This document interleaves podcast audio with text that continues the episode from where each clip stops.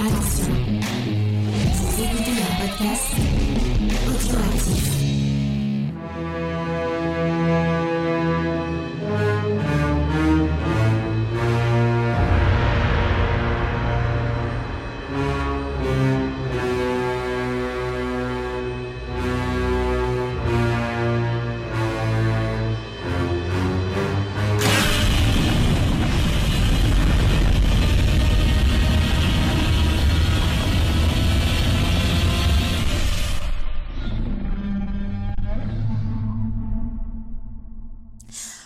Bonjour à tous, bienvenue dans On a supprimé les rushs, l'émission où euh, bah, parfois on perd les rushs, mais on adore toujours parler de cinéma. Oui, je sors des petits slogans comme ça qui ne veulent rien dire. Alors pour ce petit épisode, je suis accompagnée de Sophie. Coucou Sophie. Coucou Ça va? Tu es contente, la pêche? Ah mais toujours, toujours euh, contente de parler de Godzilla. Euh, moi je suis... Ah bah oui. Ah, fire. oui, tout comme moi, tout comme moi. Et oui, vous avez compris, on est là en tête à tête pour vous parler du fameux euh, Godzilla Minus One. En plus, bah, Godzilla, c'est un peu une créature qui est, qui est chère à notre cœur, à toutes les deux, parce que bah, c'est grâce à lui qu'on a commencé à collaborer avec Charlotte et tout. Tout à beau. fait. Ah, il faut le dire, dans de beaux épisodes, euh, à l'époque où c'était encore l'ancien podcast qui était de notre côté, euh, bien sûr, ciné blabla, et de ton côté, c'était euh, les pieds dans la gueule. Voilà, on avait fait le super crossover euh, ultime, et on s'était régalé, et puis au final, bah voilà, on est là, on fait des émissions maintenant. C'est... Ça. Et on était des grands malades, hein, parce que moi je me suis quasiment fait, peut-être pas tous les Godzilla de la Toho, mais un bon nombre. hein. Bah moi, j'ai fait tout ce que j'ai pu trouver de disponible en France. Et il y en a plein que j'avais vu euh, bon que j'avais vu jeune euh, grâce Mm. à Canal Plus d'ailleurs euh, tu sais quand il y avait des trucs genre cinéma de quartier des trucs comme ça t'avais des des vieux Godzilla. Et quand on avait fait l'émission bah j'avais essayé d'en rechoper plein et tout. Je m'étais régalée vraiment. Euh, les Godzilla japonais il y a pas mieux. Et d'ailleurs si on pourra faire une comparaison avec le, le Godzilla américain parce que je sais pas toi mais avant de voir le film j'ai eu la bande annonce du prochain euh, Godzilla. C'est c'est King Kong et Godzilla qui font équipe c'est ah c'était drôle hein. Euh, je t'avouerais que pour ma part, autant j'avais aimé le Gareth Edwards, euh, Mm. Evans, le Gareth Evans, euh, autant... Non, Gareth Edwards Gareth Edwards, putain, je confonds les deux réels alors qu'ils font pas du tout le même travail. J'adore leur travail tous les deux, mais ça n'a rien à voir. Hein. Il y en a un qui fait The Red, l'autre qui fait Godzilla, rien à voir. voilà et donc, mais je crois qu'ils s'aiment bien ah bah, je- j'espère. J'espère, parce qu'ils font du, du bon travail. Et du coup, j'adore ce qu'il fait et j'ai adoré, enfin, j'adorais ce qu'il a proposé. Et en fait, euh, il a proposé une version qui était beaucoup plus fidèle, je trouve, à ce que font les Japonais. Et les suites euh, ont ramené son Godzilla dans la vibe, euh, enfin, pire que Roland Emmerich, en final, j'ai l'impression. Donc, euh, ah mais oui mais totalement c'est une catastrophe, quoi. quoi. Mais, mais la dernière bande annonce le, le Godzilla on dirait Denver le dernier dinosaure qui va faire du skate. Après, tu sais quoi? Ça peut, ça pourrait finir par ressembler à, à les Godzilla qui étaient un peu plus familiaux à un moment donné euh, Oui. dans le dans les ceux de la taux. avec les bébés le bébé Mm, mm. Godzilla là, Ouais. tout moche Mm, mm. Non, Bon, mais il est mignon. Pas si c'est un genre Ah Oui, très mignon, très mignon. Mais, mais là, dans cette bande-annonce, il y a des bébés, euh, des bébés singes géants. Donc ça, si c'est pas un film pour moi. Mais bon, J'avoue, j'avoue. voilà, c'est quand même différent. Mais on pourra parler au niveau de l'idéologie un peu parce que Mm. bah, quand on va parler de ce Godzilla, juste pour situer, donc on parle de Godzilla Minus One. Euh, titre original, je vais essayer de le prononcer, Godzilla Minus One. J'ai un super accent japonais. Il faut vraiment que je m'entraîne. En tout cas, il est réalisé par Takeshi Yama, alors, Yamazaki et donc sorti en 2003, produit par la euh, Toho. C'est magnifique. Et euh, Sophie, est-ce que tu veux qu'on présente un peu la, la production? Parce que de ce que Oui. j'ai vu moi au niveau du contexte, et ben j'ai appris avec surprise que la pauvre Toho, il n'avait pas eu le droit euh, de produire de film Godzilla euh, avant 2020 parce que Legendary Pictures a dit non non non, vous faites rien, nous on veut développer notre univers avec notre ami Godzilla Denver le dinosaure, donc vous attendez 2020 pour commencer la production du film. Ah J'étais hyper surprise. Euh, je, alors, euh, Lato, euh, sortez-vous les doigts pour mieux négocier vos droits. hein. Déjà, euh, la, que la plupart de leurs films soient disponibles sur Archive.org montre qu'ils gèrent mal les droits, je pense. Après, Ouais. tant mieux, parce que ça permet euh, au monde entier de découvrir la culture euh, japonaise et surtout les films de monstres euh, dans leur euh, intégralité, on va dire, pas dans des vieux remakes américains pourris, mais euh, mais quand même, enfin, c'est mieux si on vous rétribue les gens, donc. Faites-vous oui. respecter, non mais oh Mais oui, et puis même, pourquoi vous vendez super cher vos droits pour les sorties euh, Blu-ray et tout ça? On pourrait faire un beau coffret accessible Godzilla euh, pour que les gens puissent en profiter. Moi, la première. Je Ouais, c'est clair. ouais. Bah, il faudrait qu'ils fassent un, un coffret euh, la totale pour euh, les aficionados, euh, voilà, que tu pourrais faire un truc Mm. assez cher et avec plein de bonus, etc. Et Ouais. des coffrets plus abordables avec genre les Le best-of. le best-of, voilà. Bah oui. Mais ça serait trop trop bien. Mm. Mais bon voilà, donc écoutez, et euh, pour euh, faire ce film, donc euh, c'est l'acteur, l'acteur, le réalisateur, scénariste et bah, personne qui s'occupe des effets spéciaux, donc Takashi Yamazaki qui a été choisi par la Toho. Et alors moi j'ai fait un petit peu de recherche et je me suis aperçu qu'il avait fait un- un- une adaptation, enfin moi une adaptation il me semble, euh, d'un manga de Leiji Matsumoto qui était euh, Space Battleship, qui était vachement bien. Et il a Mm. travaillé aussi, par exemple, sur euh, Lupin euh, 3 The First. Et il a fait voilà pas mal de, de petits trucs comme ça, allant d'adaptation, genre je crois de Doraemon. euh, il Mais a fait un du coup- tout ce gars. Lupin euh, The First, c'est une adaptation live en fait qu'il a fait du coup? Parce Alors j'ai pas réussi à, à Non? voir, je pense que ça doit être animé. D'accord. Non, je viens de voir, euh, live. Je viens de voir que c'était de l'animation, d'accord, parce que j'ai vu Ouais, euh, Lupin 3, euh, mais je sais pas lequel j'ai vu. Bah, il y en a tellement que. Ouais. Mais tu vas voir d'ailleurs, c'est vrai dans ce qui est- c'est ça qui est intéressant aussi dans, dans la réalisation et dans les gens qui ont travaillé sur le film, c'est que t'as beaucoup de gens qui viennent des animés. Par exemple, les deux les deux acteurs euh, principaux, Mm. et ben en fait, euh, ils font euh, ils ont fait pas mal de, de doublage de d'animés japonais. Ils ont fait du drama, ils ont fait plein de trucs. Et je trouve que bah tout tout tout ça, ça se ressent pas mal dans Oui. dans le film. L'aspect drama. Et je remarque aussi que dans sa filmo, il y a Kamikaze, le dernier assaut, qui est un film de guerre justement, Ah qui est basé sur un roman de Naoki Yakuta, euh, qui est un auteur du coup nationaliste, euh, négationniste et controversé au Japon. Donc je ne sais pas ce que ça donne, mais euh, mais c'est quand même intéressant de voir qu'il a quand même travaillé déjà sur un film de guerre et que du coup bah il a le, le, background on va dire nécessaire pour arriver à faire quelque chose de parce que on va en parler plus tard, mais pour ce budget-là, arriver à faire ce rendu-là. Euh, bravo Mathieu, monsieur. Tu peux rappeler le, le budget Et ben le budget, alors moi ça me fait marrer de voir ça parce que euh, c'est le même que Shin Godzilla et c'est 15 Ouais. millions. Ce qui est Ah ouais, euh, très très peu pour euh, par rapport au, au budget américain. Mais après, faut prendre en compte que au Japon, ils payent très mal les gens. hein. Ouais. C'est-à-dire qu'ils payent tellement mal les mangaka qu'aujourd'hui ils sont obligés de recruter à l'étranger, alors que pour les Japonais, bon, euh, ils ont du mal à recruter des étrangers. hein. Dans leur idée, euh, faut que leurs œuvres soient faites par des Japonais, tu vois. Et, euh, et Ouais. pour qu'ils en arrivent là, c'est vraiment que euh, genre euh, à un moment donné, il faut manger quoi. c'est Ah non, mais c'est très, euh, très carré, quoi. Genre, même les acteurs, il faut qu'ils, qu'ils bossent au taquet, euh, pour Ouais. peu d'heures, pour machin. Enfin, c'est très, euh, ouais, c'est, c'est pas glamour, comme, ben, on peut avoir la vision, européenne du, du, du cinéma. hein. Mm, mm, mm, mm. Bon, voilà. Après, est-ce que eux, ils déconnent ou pas avec les histoires d'harcèlement? J'en sais rien. En tout cas, c'est carré. Mm. Euh, alors moi j'ai vu que le film il avait commencé à être développé en pleine pandémie et qu'apparemment bah ça avait eu euh, beaucoup d'inspiration pour le, le réalisateur qui est aussi scénariste du, du film. Je sais pas si tu as des infos un peu sur son travail, ses inspirations. Euh, sur le réalisateur? Ouais. Par rapport au film. Euh, non, j'avoue que euh, j'entends. Alors j'ai entendu dire que euh, apparemment il y avait euh, Disney qui voulait discuter avec lui. Euh, Ouais. Donc peut-être qu'il va se mettre à faire des films américains après ça, mais euh, d'autant que Lato euh, n'aurait pas, euh, lui aurait pas proposé de faire une suite malgré le succès du film. Et euh, voilà, donc c'est tout ce que je sais, mais je ne sais pas du coup par contre ce qu'il a pu faire avant ou comment il était recruté. euh, bah, Alors, apparemment, euh, ils ont bien précisé à Toho qu'il était recruté que pour celui-là et pas forcément pour euh, d'autres. Pour des suites. Dès le début, rare, je crois, les, les réals qui reviennent. euh, Oui, parce que ils pareil, aiment pas faire des avant suites c'est- Voilà, Enfin. le- celui d'avant c'était Résurgence, je sais plus qui c'est qui l'a fait. Ah, attends. euh, bah après, Résurgence, Chine. c'est un peu, il est considéré comme à part. Euh, tous les, en fait, il y a plusieurs Chines qu'ils ont fait. Ils ont fait Shin Ultraman, etc.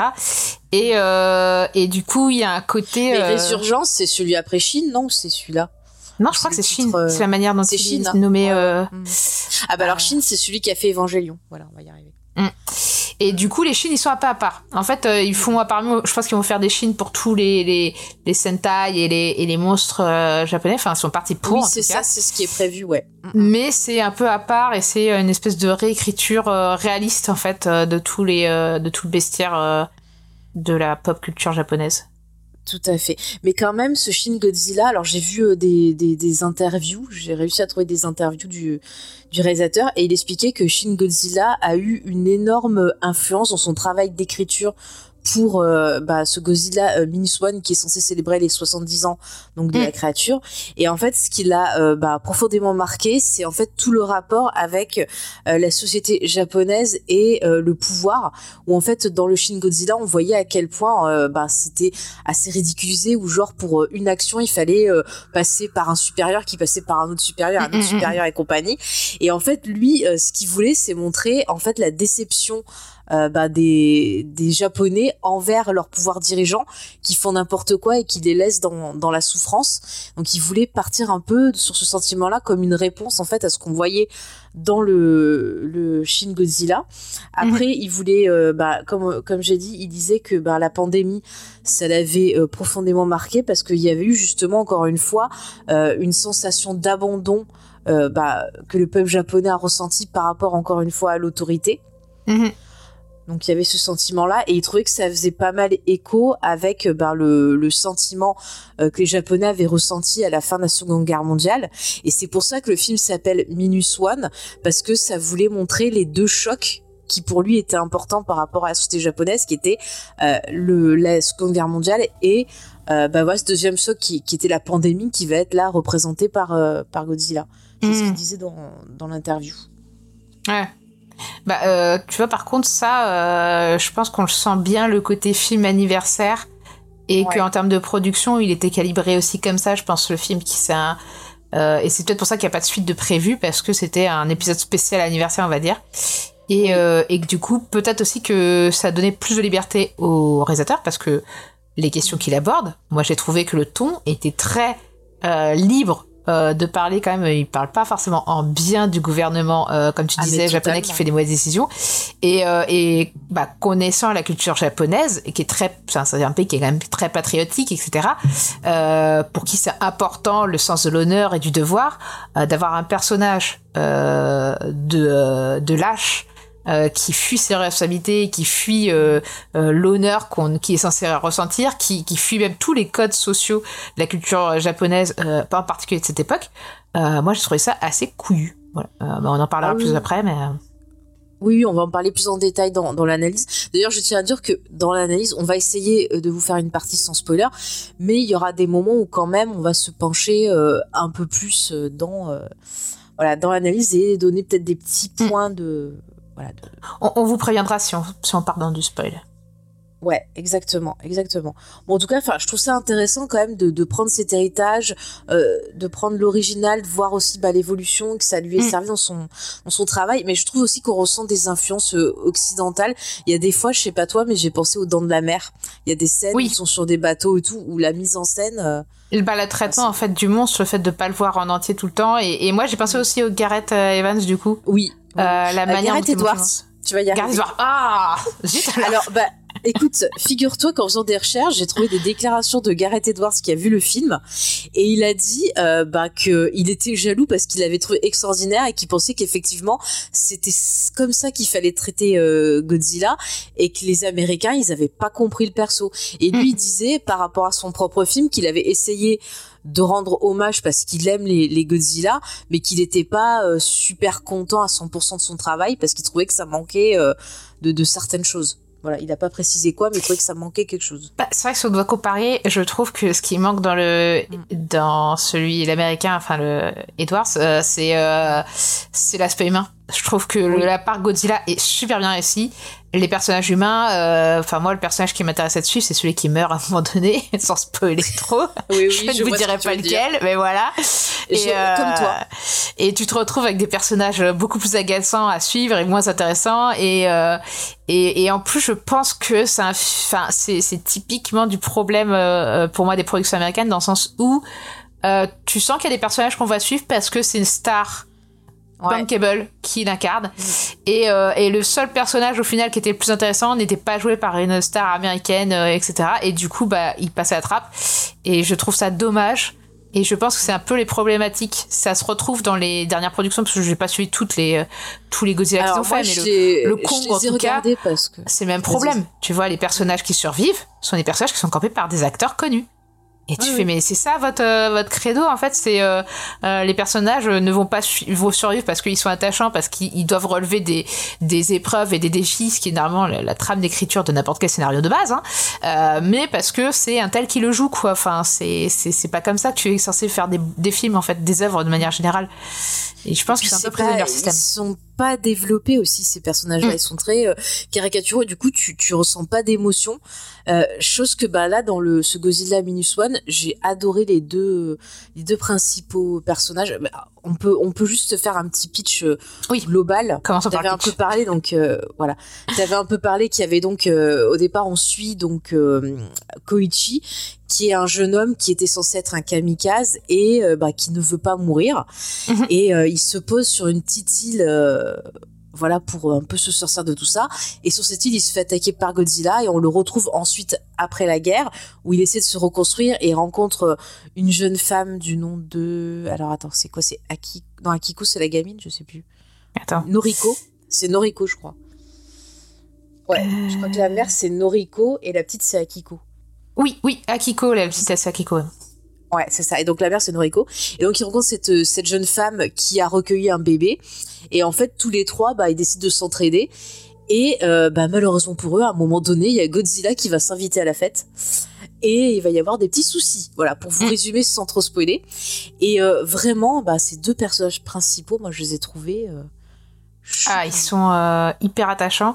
Alors, moi, je trouve qu'ils sont hyper intéressants dans le sens où, comme je disais euh, tout à l'heure, je suis désolée, j'ai commencé alors qu'on était encore sur la prod, mais euh, sur euh, le fait de choisir un personnage, parce que le personnage principal, en gros, tu suis, c'est un pilote kamikaze, et on n'arrête pas de le répéter que les kamikazes sont censés crever dans l'action. Et lui, il a euh, faim, eu un des problèmes techniques, euh, ce qui est d'ailleurs à peine crédible qu'on, parce que a priori, euh, s'il est censé se cracher sur quelqu'un d'autre, euh, on s'en fout que t'as un problème technique, quoi. Donc, Bah si, sauf si t'arrives pas à aller à te cracher. oui, Si t'es en bon. chemin et tu dis je peux pas. Oui. Bon, bref, il simule une avarie, il se pose sur une île de réparation qui a l'air euh, complètement... euh, euh, Enfin, il n'y a pas de gros équipements, on va dire, mécaniques, quoi. Et, euh, et, euh, et en fait, c'est là que les problèmes commencent. Et du coup, en fait, bah, il fuyait le combat, en fait. Il a faim, truc et tout.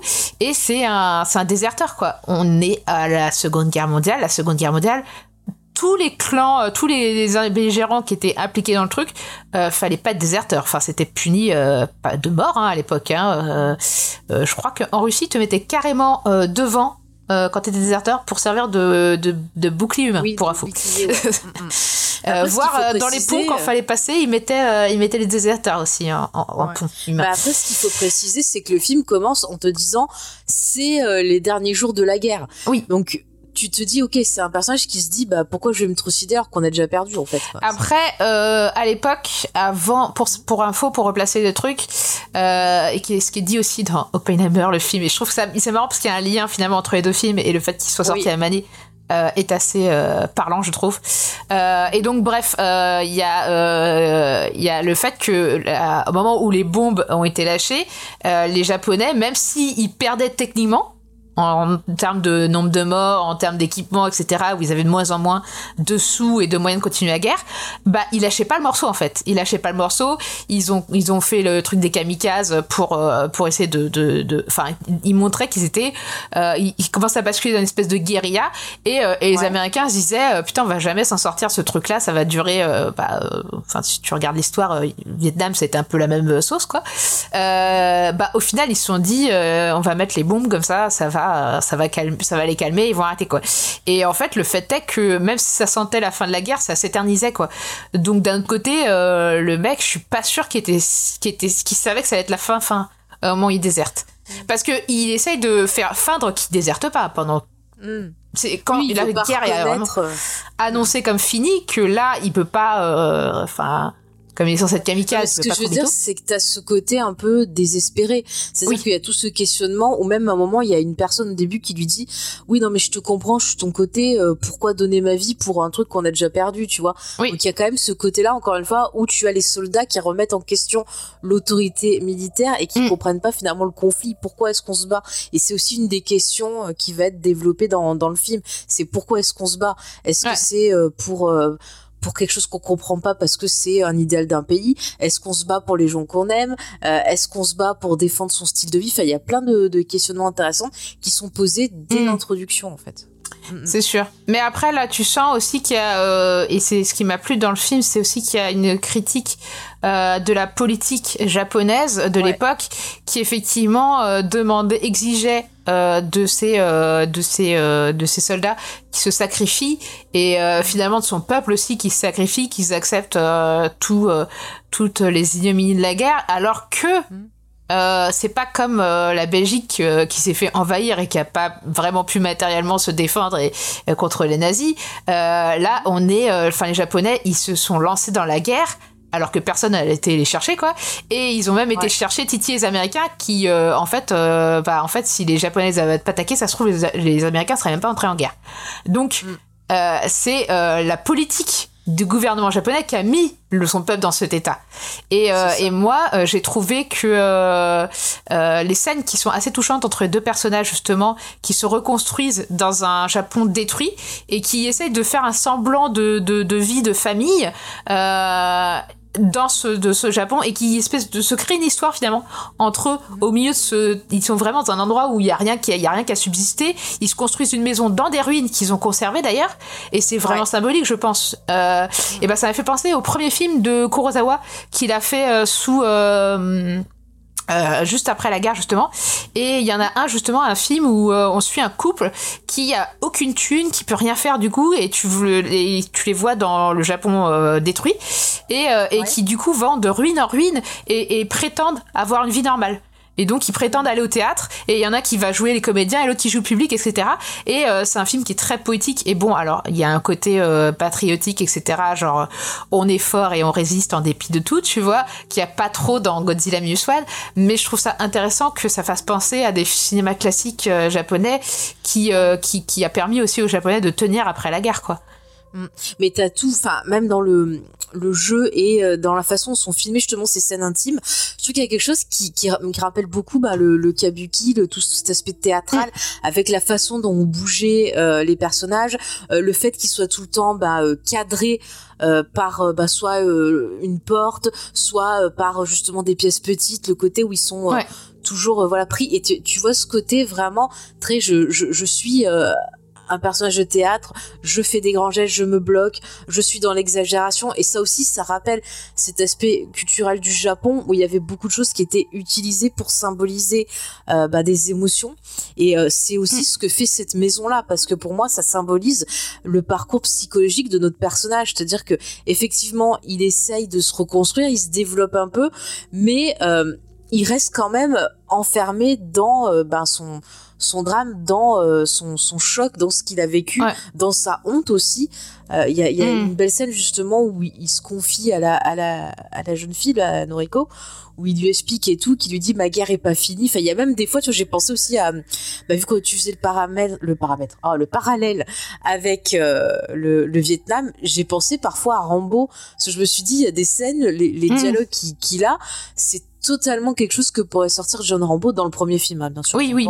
Avant qu'il nous pète un câble et qu'il bute. Bah, il y a un côté, effectivement, euh, Rambo, premier film, effectivement, j'avais pas pensé en regardant le film, mais euh, euh le fait est que, que euh, alors Rambo c'est pas c'est pas un déserteur mais euh, qui va euh, se marginaliser au fur et à mesure du film et devenir un, fuyard et un et un fugitif quoi et euh, il y a un peu cette alors pour le coup leurs chemins sont inversés mais mais il y a ce ce, ce côté euh, abandonné par son pays et son gouvernement, quoi, qui est complètement présent, ça c'est sûr. Ah et, mais tu vois, toutes les gens qui ont fait la guerre mm. euh, dans le film, ils sont pas super bien traités parce qu'on leur donne pas de l'argent. Euh, c'est genre, tu retournes au pays, tu te démerdes, tu fais même des boulots de merde que personne veut où tu peux mourir parce que bah mm. voilà, débrouille-toi quoi. Donc il y a aussi ça qui se ressent et le Ah oui, non, avec euh, Rambo, ouais. Mm, mm. Totalement. Et je te rejoins sur l'aspect théâtral parce que euh, dans leur maison qu'ils ont construit, il y a euh, il y a une espèce de petite marche qui fait que du coup, il y a une espèce- ça fait comme une scène.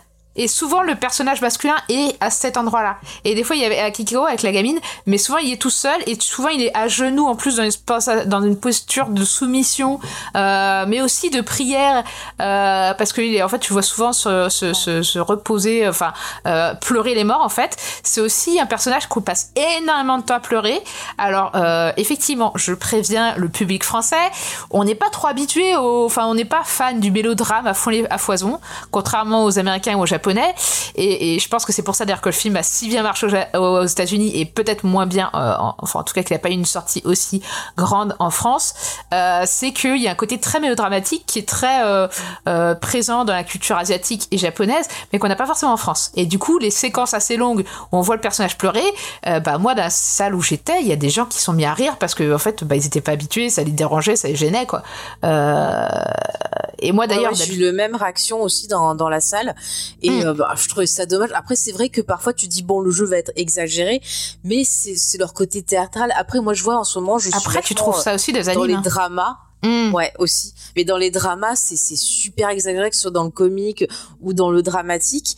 Mais euh, je sais pas, c'est- vrai que c'est culturel. Et moi, je trouve qu'il y a quand même une force qui se dégage. C'est quelque chose de très primaire. Il y a quelque chose limite d'enfantin quand le perso Mm. pleure et que t'as la petite qui pleure après, euh, la toute petite fille.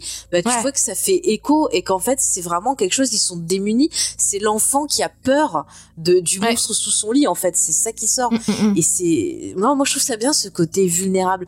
Et, et pour revenir sur l'aspect théâtral, souvent le personnage il va être en retrait et il va euh, observer euh, la vie, le quotidien de sa partenaire avec la petite, comme si quelque part il, il donnait l'impression qu'il n'avait pas le droit de partager avec eux, d'être avec eux, parce que justement il il, il se pardonne pas ce qui s'est passé. Tu Oui. vois, il est en retrait. Je sais pas si t'as ressenti ça aussi. Si, alors euh, effectivement, c'est très présent d'ailleurs parce que lui-même le dit, mais à la fois il y a aussi un côté euh, culture la culture japonaise qui est aussi comme ça, où euh, où euh, où il y a une espèce de pudeur des sentiments, c'est-à-dire que à la fois il n'hésite pas à pleurer des fois et à montrer ses émotions.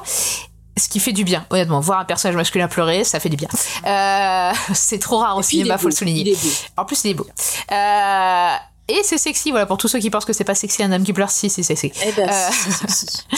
Et, euh, et, et, et voilà, le fait qu'il soit en retrait, moi, ça m'a fait penser à pas mal de. Enfin, alors, je vous, je, je suis plus habituée aux films euh, fantastiques japonais ou des films de vengeance, etc. Mais, mais quand même, il y a toujours cette part de. On voit souvent euh, les hommes qui, qui regardent les femmes euh, un peu à travers, à travers le, le- le papier un peu qu'ils ont sur les parois de leur maison traditionnelle. Et il y a toujours ce côté pudeur envers, euh, envers, euh, envers l'autre envers euh, envers sa vie etc et un côté je me mets en retrait qui va avec le côté euh, soumission à une autorité soumission au, au- à, à, à l'honneur etc et qui sont pas euh, qui sont pas forcément proactifs tout le temps euh, je pense dans la culture japonaise en fait.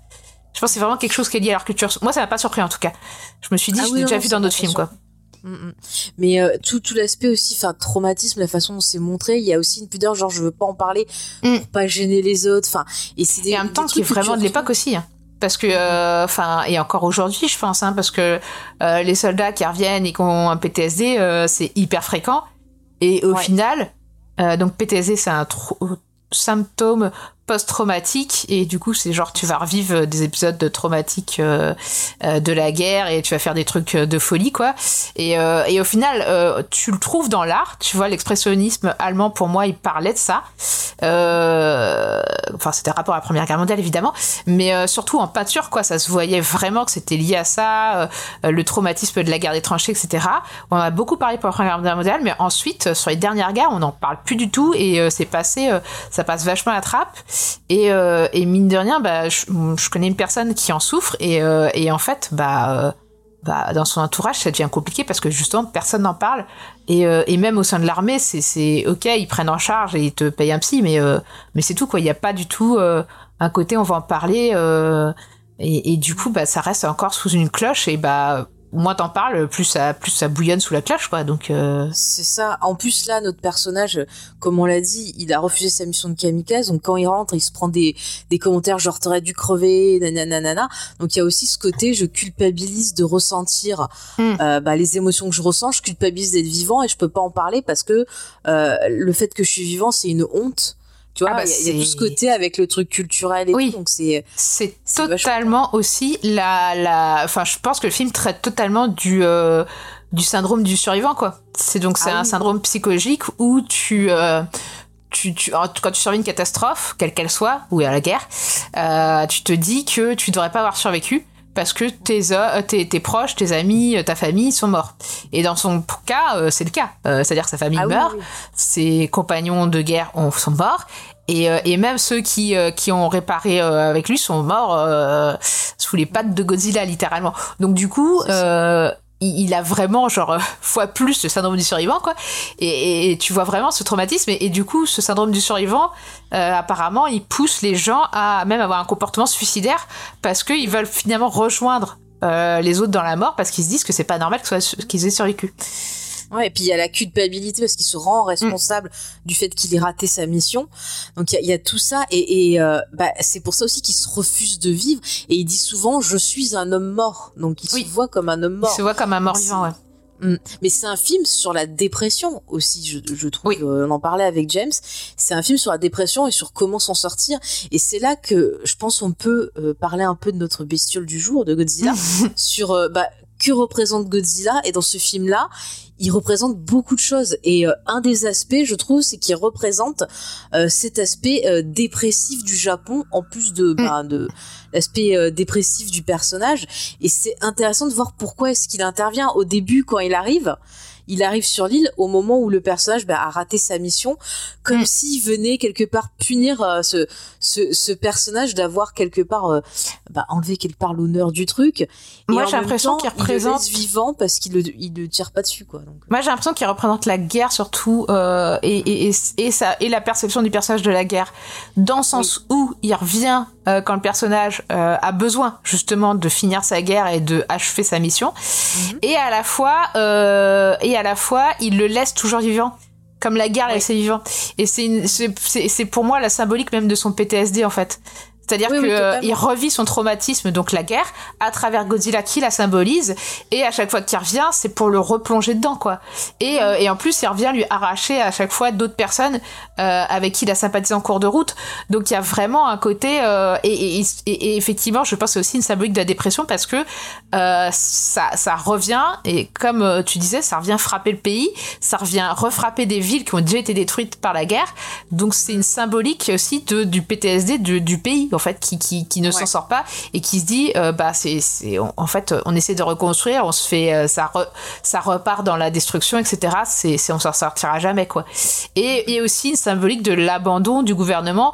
Euh, moi, il y a une scène avec des journalistes qui sont sur un toit et euh, qui m'a fait beaucoup marrer, mais qui au final symbolique. Ils sont en train de commenter, que, bah, comme dans le premier film d'ailleurs. Mm. Encore une fois, c'est une scène euh, miroir où ils sont là. Oui, alors attention, Godzilla se démarque, il est en train de péter l'immeuble. On dirait des commentaires quoi. sportifs, quoi.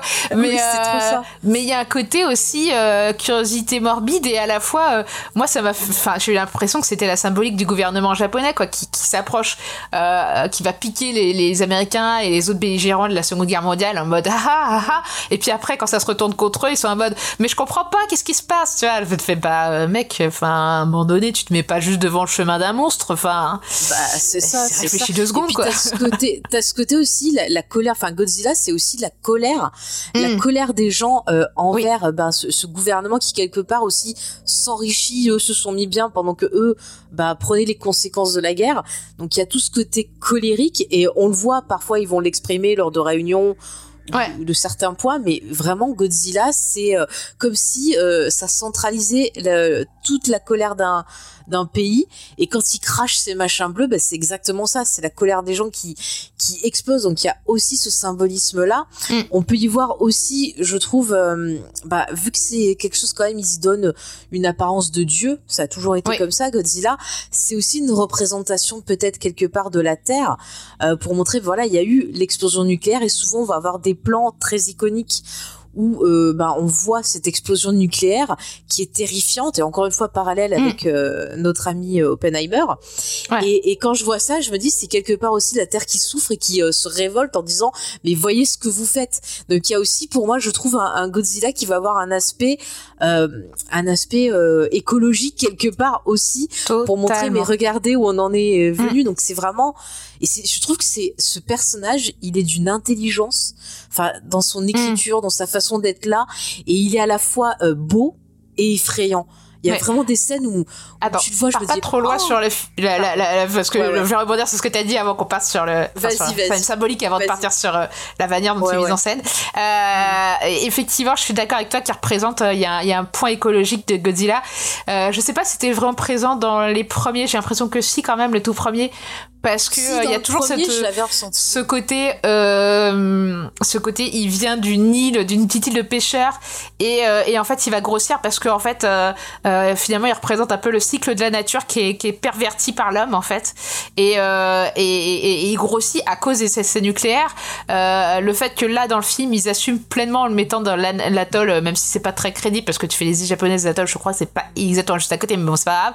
Euh, qui grossissent à cause de ça euh, Déjà, c'est le fait d'en parler parce que effectivement, euh, les atolls, leurs essais nucléaires, que ce soit les Américains, les Russes ou les Français, on a, enfin surtout les Russes et les Américains, ils ont merdé de ouf parce qu'ils ont dit aux populations locales, il y a pas de problème, allez-y, restez dans le coin, alors que pas du tout. Et qu'ils ont et qu'ils ont juste mis une chape de béton en mode c'est bon, tout est clean, alors que pas du tout, et que toute l'eau en dessous, les poissons, toute la nature derrière était infectée, ainsi que les gens. Ouais. Et, et je pense que là, le, fait que le film parle des atolls, même si c'est une toute petite scène, moi je trouve ça bien parce que justement ça, souligne ce côté écologique dont on parle très peu. Et, et, qui est euh, et qui est quand même ultra présent et, euh, et moi je pense que oui c'est une part euh, présente de Godzilla et, alors ça me fait barrer parce que récemment j'ai écrit une nouvelle qui faisait euh, pour moi le sous-texte c'était juste ça parlait de Godzilla et qui était écologique aussi parce que euh, enfin j'y ai pensé immédiatement en fait. Je me suis dit je vais créer une nouvelle bo- écologique avec un monstre. Immédiatement j'ai pensé à Godzilla en fait parce que je pense que c'est jamais été dit officiellement mais c'est assez présent. Et quand tu vois ses ennemis euh, dans les films de Hato classiques euh, que ce soit Violente ou Motra il y a c'est un côté protecteur de la nature ou euh, nature euh, euh, qui a été complètement explosée à cause euh, à cause des, des, des méfaits de l'industrie américaine quoi ou euh, enfin humaine parce que Mm. les japonais n'ont pas fait mieux hein. c'est ça. Mais tu vois, je vais faire un rapport avec Miyazaki. Euh, quand tu prends Princesse Mononoke, où tu as l'esprit Mm. de, de la forêt, qui, quand il se fait attaquer, bah, devient un truc géant, devient une espèce de, de monstre et tout, et c'est inspiré de vieilles légendes. Donc je pense aussi que bah, Godzilla, encore une fois, c'est euh, le résultat eh de- d'une culture où vraiment on retrouve cette figure de Dieu euh, qui se met en colère quand la nature n'est pas respectée. Donc c'est vraiment quelque chose, c'est un peu leur, leur croque-mitaine, parce que ouais, il y a un côté croque-mitaine dans ce Mm, Et la peur qui, qui l'inspire, bah, c'est totalement euh, lié à tout ce, ce symbolisme-là. Donc euh, c'est à la fois Et- aussi, bah pareil, il a, il a le dans le film, on nous dit Mm. ah regardez, il y a des radiations, il y a des trucs et tout, et c'est aussi cette peur des radiations qui est incarnée par Godzilla. Et moi, pendant tout le film, et j'en avais parlé euh, à l'époque où on avait parlé de de Shin Godzilla, mais euh, j'avais, on- on- à cette époque-là, je l'avais vu en ayant revu, tu sais, la, la série de Tchernobyl. Mm. Et pendant tout le film, là, je me suis dit, mais Ouais. euh, ils sont tous pris des radiations, ils vont tous crever en fait, quoi. Pour moi, c'est genre, ils vont mourir, quoi. je me suis dit et c'est Mm. peut-être l'un des reproches que je fais au film c'est que justement t'as tous les éléments liés à la radiation t'as le souffle T'as le souffle de l'explosion, euh, t'as euh, le rayon euh, thermique et le et le et les et, et en plus avec les, les trucs qui se qui s'enclenchent au fur et à mesure, ça fait penser Ouais. à, à le déclenchement d'une bombe. Euh, T'as t'as le le, le comment ça s'appelle ah t'as la pluie noire en fait Oui. quand il y a le souffle d'explosion, ensuite la pluie noire que reçoit le personnage prin- principal euh, qui assiste à ça. Et c'est tout. Enfin, en plus, il y a- il y, a un film magnifique, pluie noire d'ailleurs japonais, sur euh, les, les, les, les bombes euh, nucléaires au Japon. Et je vous recommande de le voir si vous l'avez pas vu. Il est vraiment magnifique, mais il est très dur comme film. Hein. Ah, très très dur, je l'avais vu, ça m'a foutu le cafard, quoi. Et, et en fait, le seul truc que je reprochais au film, c'est que justement, c'est un peu suspension, grosse suspension d'incrédulité, c'est qu'ils n'ont pas l'air justement de cette prise de radiation. Dans le sens où ils devraient s'être pris des méga radiations dans la tronche, surtout la pluie noire. Ouais. Et, euh, et euh, ils s'en sortent plutôt bien. Enfin, je veux dire, les radiations normalement devraient avoir fait effet avant la fin du film. Euh, ouais, Justement, en- j'avais en en parlent tête. pas. Et je me suis dit, normalement, euh, là, il devrait être en train de tomber en morceaux. Hein. Euh, on parlera, tiens, de la, on fera un point fin du film après parce que j'ai, j'ai des questions à poser sur cette fin du film. Mais ouais, effectivement, surtout qu'à un moment donné, ils te disent oui, n'approchez pas de la ville parce que euh, on sent des trucs de radiation et ils te montrent des gens qui sont en train de regarder les radiations, qui sont très peu habillés. Et je me suis dit non, mais les gars, vous mesurez vos radiations et vous êtes déjà morts en fait. Hein. Oui, c'est ça. Alors après, je me suis dit, est-ce que c'est pour nous rappeler parce que pareil, à l'époque où il y avait les les, les premières euh, la première bombe nucléaire, Nagasaki et tout, t'as des gens qui étaient morts sur le coup et des gens qui sont morts après et on savait pas trop en fait ce que ça faisait. Donc Ouais, je me mais suis alors, dit, s'ils euh, font une suite, est-ce qu'ils pourraient pas faire genre le drame de personnes qui seraient mortes euh, Je après, sais pas. tu vois? Honnêtement, normalement, euh, il y a des personnages dans le film, quand tu vois les scènes, normalement, si c'est des vraies radiations, Vraie de mort. ils devraient être morts. Et en plus, enfin, même s'ils meurent pas immédiatement, euh, j'avais écouté une vidéo sur justement les incidents nucléaires qui avaient eu euh, euh, de réactions critiques euh, pendant les essais euh, américains. Et euh, alors c'est vrai que les films en parlent assez peu. Hein. Je crois que celui avait, il y avait un vieux, un film des années 80 qui en parlait plus, mais le Oppenheimer par exemple n'en parle pas. Mais il y a eu quand même des incidents avec, bah, forcément les chercheurs qui ont, qui ont fait travailler sur la bombe et, et ils sont morts, mais genre ça, une semaine c'était plié quoi. Et même avant ça, en fait, t'as un premier effet qui est où, en fait tu, tu physiquement tu ressens le mal-être, tu es tout rouge comme un coup de soleil, etc. Ensuite, y a une espèce de rémission.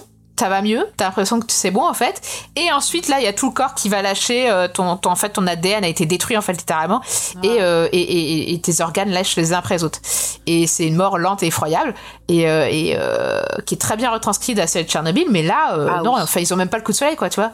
Donc euh, encore tu pourrais dire ok ils sont peut-être pas encore ils sont euh, genre euh, morts vivants tu vois mais euh, non même pas enfin je veux dire il devrait y avoir certains trucs qui ne sont même pas présents quoi Parce que quand c'est lent, c'est parce que, enfin, plus t'es prêt, plus c'est rapide les symptômes, et Oui. plus t'es t'es loin, plus ça met Bah, du temps. normalement en fait. déjà il devrait y avoir des brûlures à côté, des radiations il devrait y avoir au moins des brûlures il y a même pas ça quoi Bah c'est ça, hein, donc bon voilà. Après on va nous dire Godzilla c'est magique, peut-être que finalement il a dit non allez je suis sympa, je vous laisse. Je ne sais pas. ne peut-être sais qu'il voulait faire pas que ce soit trop hardcore hein. je sais pas mais euh, moi ça m'a un peu manqué Peut-être. je me suis dit bon euh, le film est quand même prend la- le parti pris d'être sérieux je trouve Euh, il n'y a pas un seul moment où on est dans du second degré etc à faire des blagounettes donc je me dis c'est dommage de pas avoir été sérieux jusqu'au bout Euh, par contre pour revenir sur euh, l'aspect euh, naturel enfin écologique j'ai pensé quand on parlait à alors comment formuler ça sans spoiler mais la solution qui, qui, qui pense avoir à un moment donné ils font un plan pour essayer de contrer Godzilla elle est naturelle. Elle est scientifique Ah, et tout à naturelle. fait.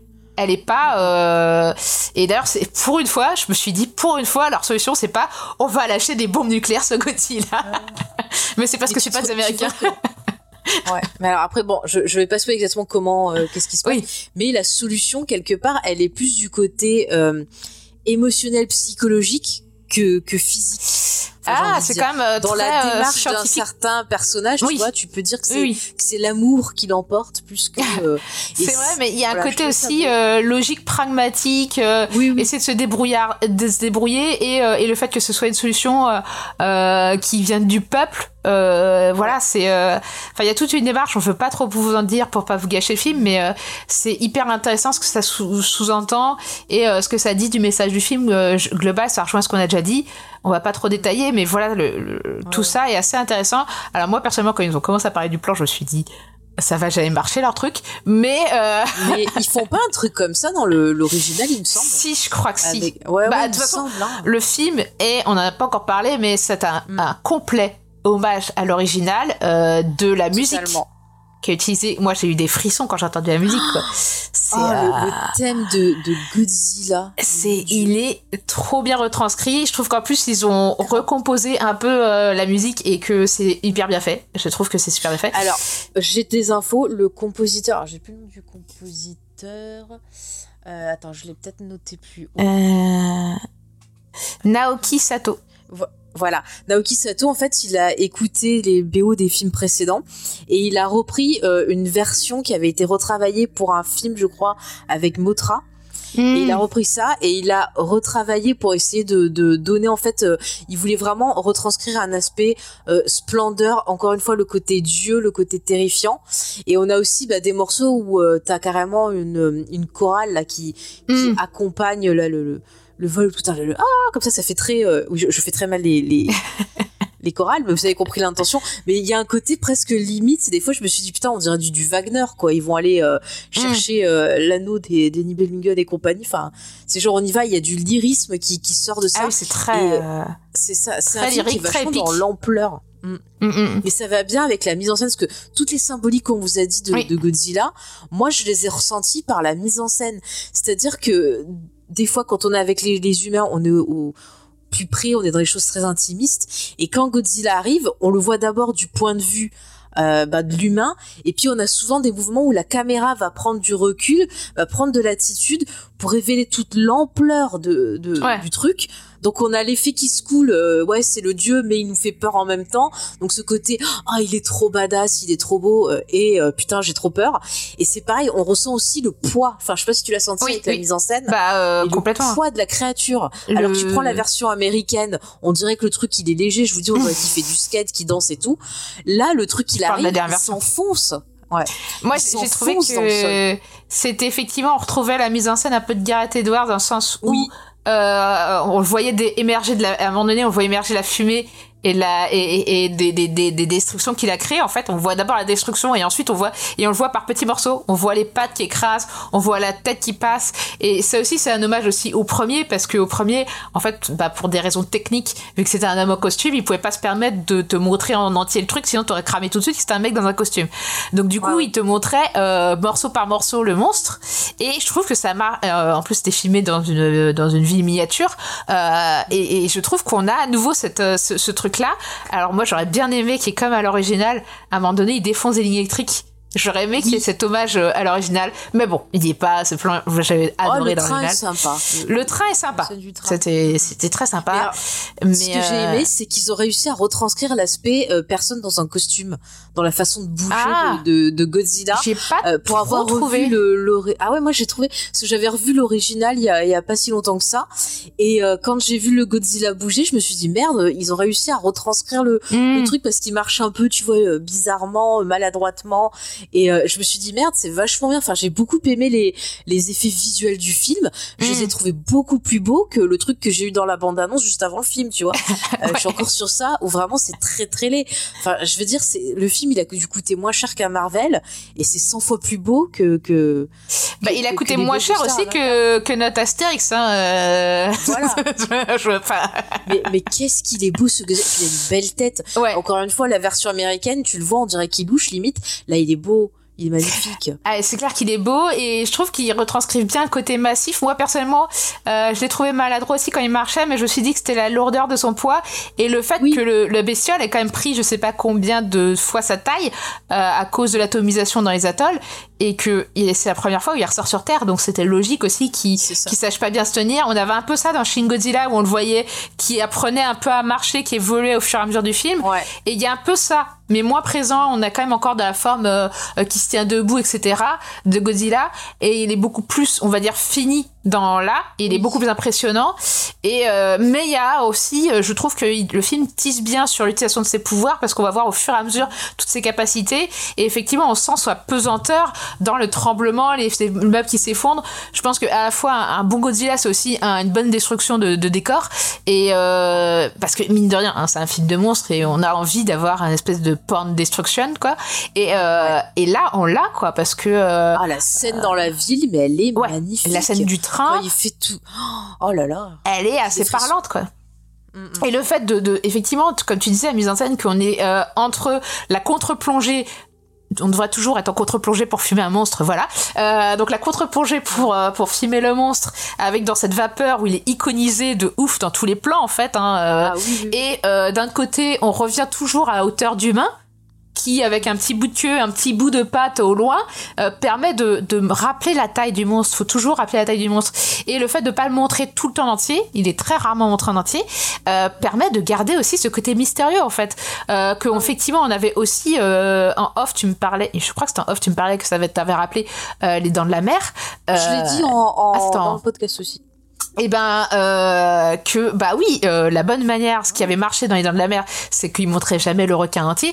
Alors bon, ils le montraient pas parce que euh, ils avaient un problème technique qui permettait pas que, enfin, ça serait vu les les défauts, mais comme le premier Godzilla où il te montre pas entier pour des raisons techniques, et ben ça marche aussi. Et là, je sais pas dans quelle part de technique il y avait de pas montrer le monstre entier, mais mais enfin, je pense que tu peux pas faire un bon film de monstre ou un un bon film d'horreur si t'as un trop gros budget en fait. Et, et, et, et si t'as trop de moyens, je pense, l'économie. tu te lâches quoi, parce que tu veux montrer ton beau monstre que t'as bien fait en effets spéciaux, mais euh, mais ça gâche tout le truc Comme en fait. les Américains. C'est ça. Sauf Spielberg aussi, ça avec ses dinosaures. Voilà. Il arrivait à bien le faire. Mais, mais, mais Spielberg, euh, encore une fois, on revient à lui, que ce soit Jurassic Park ou Les Dents de la Mer, c'est qu'ils savent faire monter la tension et on retrouve Oui. ça dans le film. Genre, au début, tu vois les petits poissons là qui remontent, tu dis, ouais, c'est des petits poissons. Mais quand on t'explique la relation avec la bestiole, ben, quand tu les revois plus tard dans le film, Mm. ah, tu sens la tension qui monte. Et au fur et à mesure que t'as des lumières qui s'allument, voilà encore l'hommage aux Dents de la Mer, où Ouais. euh, dans Les Dents de la Mer, on accroche des petites, euh, des petites bouées aux ce qui fait que quand euh, on voit les bouées, on sait qu'il est là. Et ben là, dans le film, c'est des petites lumières qui s'allument. Et, et pareil, quand tu les vois s'allumer, t'es- tu commences à sentir la tension. Euh, tu Mm. vois l'eau qui se soulève un peu, tu dis oh là là là là, ça va plus mal. C'est Et un fond, très bon Et préparation. ben tu as la musique qui préparement et- accompagne ça. Préparation de des, comme des battements de cœur. Je sais pas Oui, si oui. entendu. Mm, mm. Oui, si, si. Euh, tu disais que la musique, elle faisait comme des battements, de cœur. Ouais, ouais, ça fait tout, tout, tout, tout, tout. Et donc, toi, t'es là, tu dis, putain, il arrive, il arrive. Et alors, quand il arrive en mode badass avec son générique, là, oh, ah, c'est bon, ouais. Ah oui, non, c'est clair qu'ils savent. Le film s'est très bien fait remonter la sauce. Euh, J'ai trouvé effectivement la mise en scène était incroyable. Par contre, sauf pour les poissons qui remontent, je suis désolée. Ils vont. f- Moi, je pensais tout le temps. Je me disais, mais on dirait des spermatozoïdes. Et avec Steve, ça nous a fait un peu sortir du film. On s'est regardé en mode, mais c'est moi ou ils ont une tête de verre dégueulasse au pire et au milieu de spermatozoïdes? Au début, je savais pas que c'était des poissons. Je dis, c'est quoi ce truc? Ils sont très ah mal c'est des poissons. Ah, d'accord. Bah, ils sont aussi mal faits que les dessins de la petite gamine, hein, parce que, excuse-moi, euh, tiens, je t'ai fait un dessin. Oui, c'est des ronds. Alors ça, c'est censé être ta mère, ok. Ok, non, mais à cet âge-là, c'est normal. hein. J'ai ma mère Ouais, récemment un- tu mets un. Je peux te dire que euh, on dessine pas bien quand on est gamin. Nos parents, Ouais, en sens qu'on fait, mais euh, non, non, mais euh, les cheveux longs que tu fais quand t'es gamin, c'est des bâtons. Hein. Euh, Ouais, non, tout mais est là, en forme de bâton et de la même gueule. Ils sont exactement la même gueule. Bon, écoute, il était content, on va pas l'embêter, mais euh, voilà. Oh, la petite gamine. Après, il faut dire, la petite gamine, elle est vraiment toute petite. Je pense que ça savait même pas ce qu'elle. euh, ce Oui, non, mais, il faut pas trop euh, parler, voilà, bon. à l'âge qu'elle a, moi je trouve qu'elle est très touchante, la petite Yamine. C'est vrai que c'est un personnage. euh, Et puis encore une fois, ça fait euh, lien avec l'origine des Godzilla. Alors les Godzilla sont pas forcément à la base euh, des films familiaux, mais ils le deviennent après. Et, euh, et de toute façon, la Toho va développer aussi des films plus familiaux après, plus tard, euh, avec ah putain, je me rappelle plus la tortue. C'est pas Gamora? Si c'est Gamora, voilà par exemple, à Gamora, qui a un côté beaucoup plus familial. Euh, et qu'on vous invite à voir, c'est sympa d'ailleurs. Euh, Oui, c'est très sympa.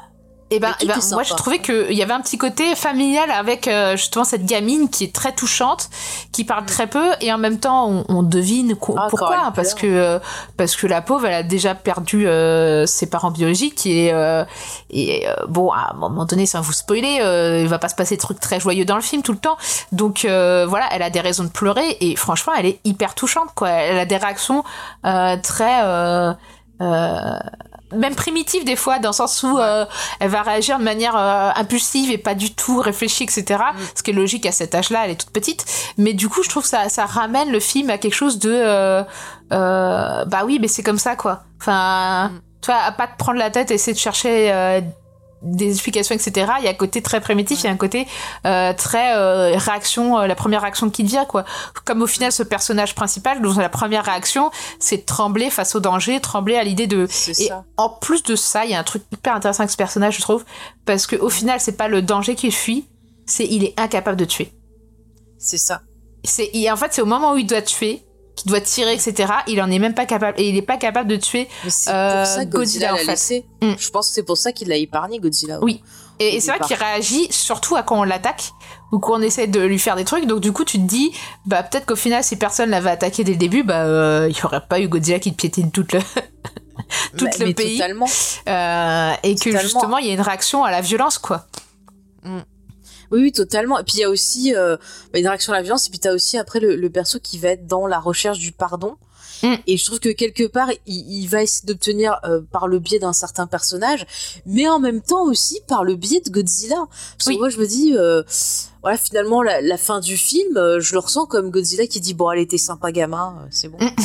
Euh, voilà, bon, c'est pour ça que parce que le personnage va se positionner en disant bon bah ok, c'était la guerre, mon colonel, c'est passé des choses, euh, il y a euh, ma fille, il y a voilà tout, tout plein de persos que j'aime et finalement euh, je comprends que euh, se battre, c'est se battre pour les personnes à qui on tient. Et, et du coup, j'ai trouvé ma raison de, de survivre, ma raison de, de me battre, ma raison de voilà. Et il comprend que bah sa guerre pour lui c'est ça et c'est pas des trucs débiles, euh, voilà, faits par Mm. le gouvernement. Et c'est un peu bah, les réactions des persos qui se disent bah euh, ils plaisantent par rapport à la guerre et tout, puis finalement ils décident bah non voilà notre guerre c'est de nous battre pour euh, nos familles, pour nos maisons, pour euh, notre société et pas pour des gens euh, qui sont euh, haut placés et qui font leur truc et qui savent pas notre quotidien. Et c'est Mm. ça aussi qui est intéressant, c'est trouver la raison pour laquelle on se bat dans la vie. Et effectivement ça peut être bon bah te battre pour ton pays, mais ça peut être aussi dans ta vie au quotidien. Et c'est pour ça qu'on a l'aspect dramatique où t'as des gens qui se battent pour leur survie qui se battent pour protéger ce qu'ils aiment, pour protéger leur, euh, leur possession. Et, et finalement, tu peux faire un rapprochement avec toi-même ou bah, dans ta vie de tous les jours, parfois tu vas lutter pour bah, peut-être t'imposer, pour euh, avoir un travail, pour avoir un truc. Et c'est un film justement sur la résilience, tu vois, Mm, mm, mm. encore plus. Donc c'est pour ça encore une fois c'est méga intelligent. Mais les Américains, vous les avez visionnés les films Godzilla avant de faire vos merdes là, excusez-moi. Désolée, Ah, c'est clair. Mais... Tu vois un film intelligent comme ça et tu vois la bande annonce, yeah, je suis King Kong avec un bras en fer avec mon pote Godzilla, ouais. Non, non, il y a un problème. Après, je pense que là, euh, on est, ils sont tellement partis de la version euh, genre euh, méta assumée que je pense que c'est c'est plus un film gadget euh, et à la fois euh, pff, ouais, ouais, Ça fait Transformer en fait quand tu Mm, vois mm, mm. la dernière bande annonce. Bon après je, je critique mais c'est vrai que quand tu es en mode dépressif ou que tu t'emmerdes, tu mets ça en fond, c'est rigolo 5 minutes, ça te lave le cerveau et après tu vas dans des trucs intelligents.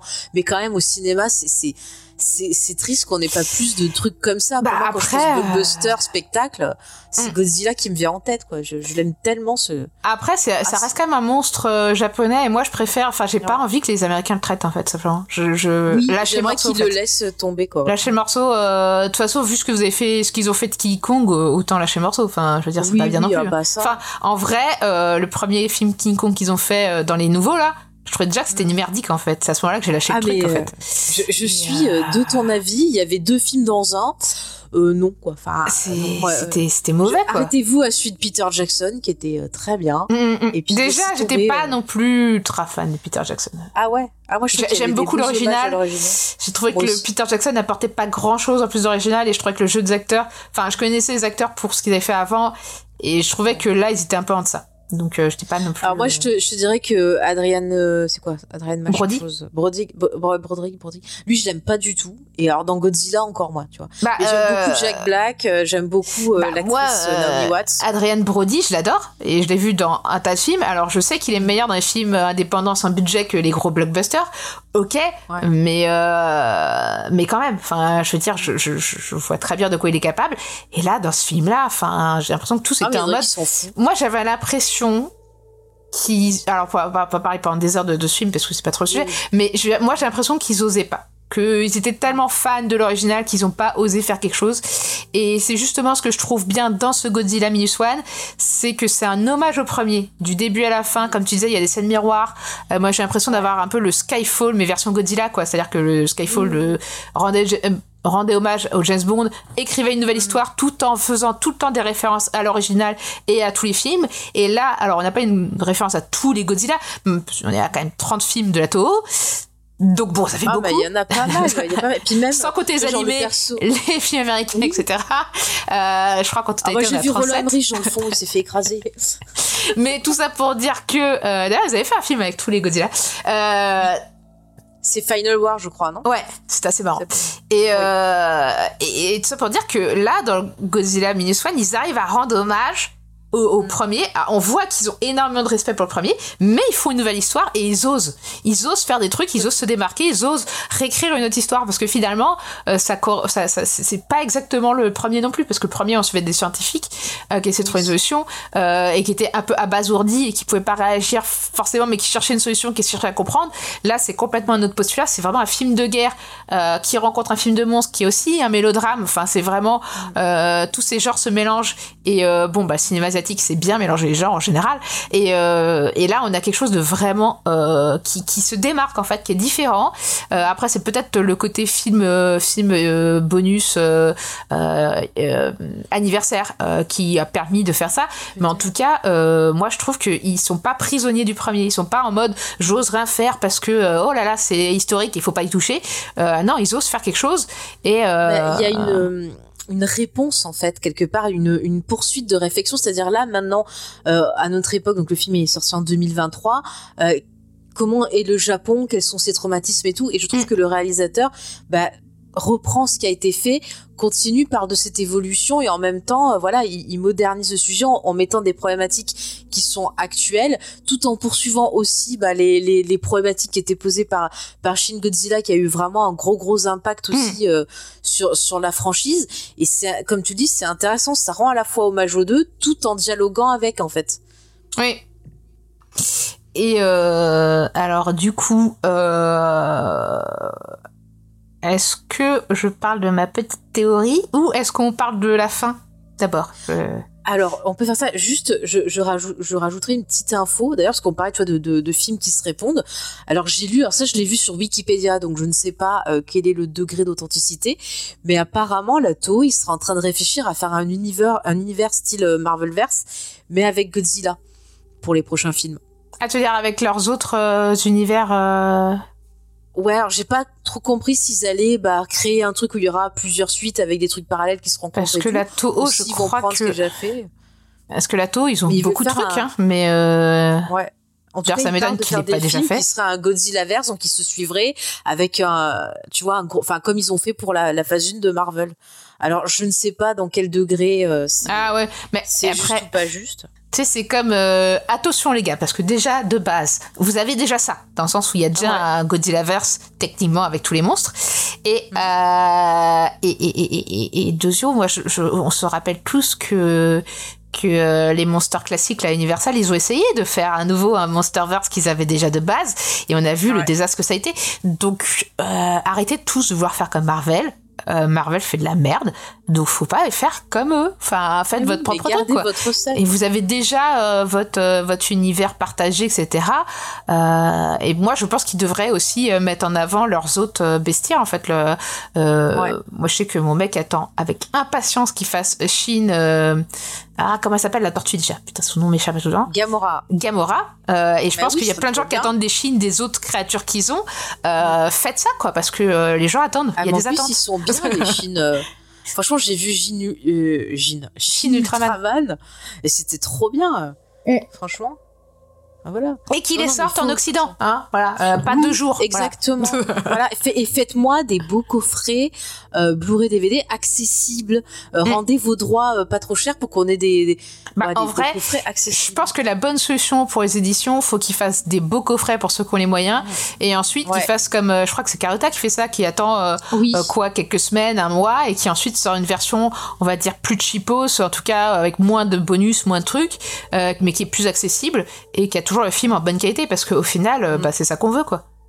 Bah oui, c'est le film en bonne qualité. Tout à fait, tout à fait. Mm. Alors, bah, je te propose que là, on, on parte dans la partie théorie, fin du film et compagnie. Ouais. Donc, si vous l'avez pas vu, on a essayé quand même, voilà, de pas trop vous dire des, des points euh, importants du scénario, mais là, on va rentrer dedans parce que il y a quelque chose dont euh, j'ai envie de discuter avec Sophie. Donc, si vous avez pas vu le film, Mhm. vous pouvez mettre pause maintenant. Vous allez voir le film si c'est encore disponible ou euh, voilà, vous essayez de vous. Alors là, on enregistre, l'est. Malheureusement, je crois que c'est le dernier jour aujourd'hui euh, où il était disponible. Et, Merde. Je crois. Sauf eh ben s'ils ont reconduit. Et je sais pas. Je sais pas. Bah, attendez le Blu-ray ou je sais pas, aller voir les États-Unis. Sur le temps du montage et tout, je pense que euh, quand il sortira l'épisode, Ouais. que les gens. euh, Bon, bah, quand vous aurez l'occasion de le voir, euh, vous pourrez venir écouter notre partie euh, spoiler. Alors, je vais faire un petit cri de Godzilla pour la partie spoiler. Gru voilà, c'est Godzilla.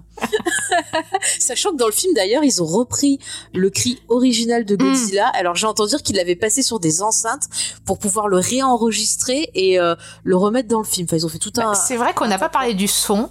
Mais le son est incroyable. Moi, j'ai trouvé que le son Ah, était vraiment incroyable. Enfin, en dehors de la musique, hein, les effets sonores Oui, et tout, euh, le chac chac mais- là, quand ces, ces, ces pics euh, se lancent, eh, mais j'avais des frissons tout le temps. Moi, je... et ça, tu l'as Ah, que avec un son de qualité et une image de qualité. J'ai vu qu'il y avait des gens qui disaient que la photo était pas euh, géniale. Moi, je trouvais que la photo était très bien. Ah, elle était magnifique. Euh, franchement, elle est belle, quoi. Enfin, le film est beau. Ah oui, et en plus, la photo ne souligne pas. Des fois, t'as des photos qui vont te souligner les effets euh, spéciaux numériques. Et là, franchement, non. Donc, tant mieux. Non, ça marche Euh, on n'a pas besoin de voir les effets numériques, grain. quoi. Après, j'ai l'impression d'avoir du grain, de la matière, de, de Ouais. tangible. Là, le- la peau de Godzilla, comme elle ressort bien. Enfin, c'est magnifique. Mm. Donc voilà, on va pouvoir euh, spoiler. Alors, tu voulais parler d'une petite théorie d'abord?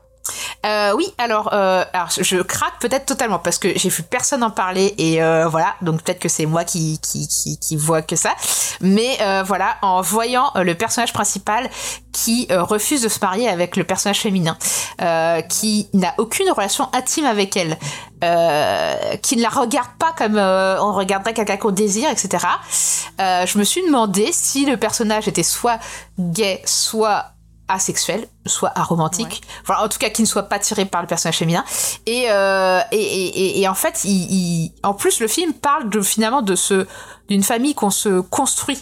Puisque finalement, entre ses camarades, etc., avec qui il a euh, euh, retiré les, les mines, il va faire une espèce de famille, il va se refaire une, constituer une famille avec elle, avec la voisine, avec la gamine, et c'est que des gens qui se sont agglutinés, que des, que des survivants qui s'agglutinent et qui se qui reconstruisent une famille.